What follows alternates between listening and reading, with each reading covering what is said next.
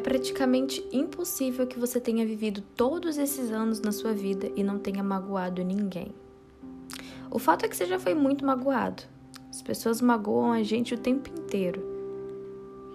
Mas a gente também magoa as pessoas. E parte da nossa maturidade é a gente entender que a gente também já foi péssimas pessoas para outras pessoas. E às vezes é sem querer, às vezes sem querer você fala uma palavra para sua mãe, para o seu pai, para o irmão, para a irmã, para um tio. Às vezes você fala uma palavra que depois você pensa: caraca, por que eu falei isso? Não faz sentido. Não é nem da minha personalidade falar isso. Um amigo, uma amiga, beiguinha de amigo, quem nunca? E é nesse momento que eu quero convidar você hoje a identificar um momento que você não esqueceu que você magoou alguém. E provavelmente nesse momento você não pediu desculpas para essa pessoa.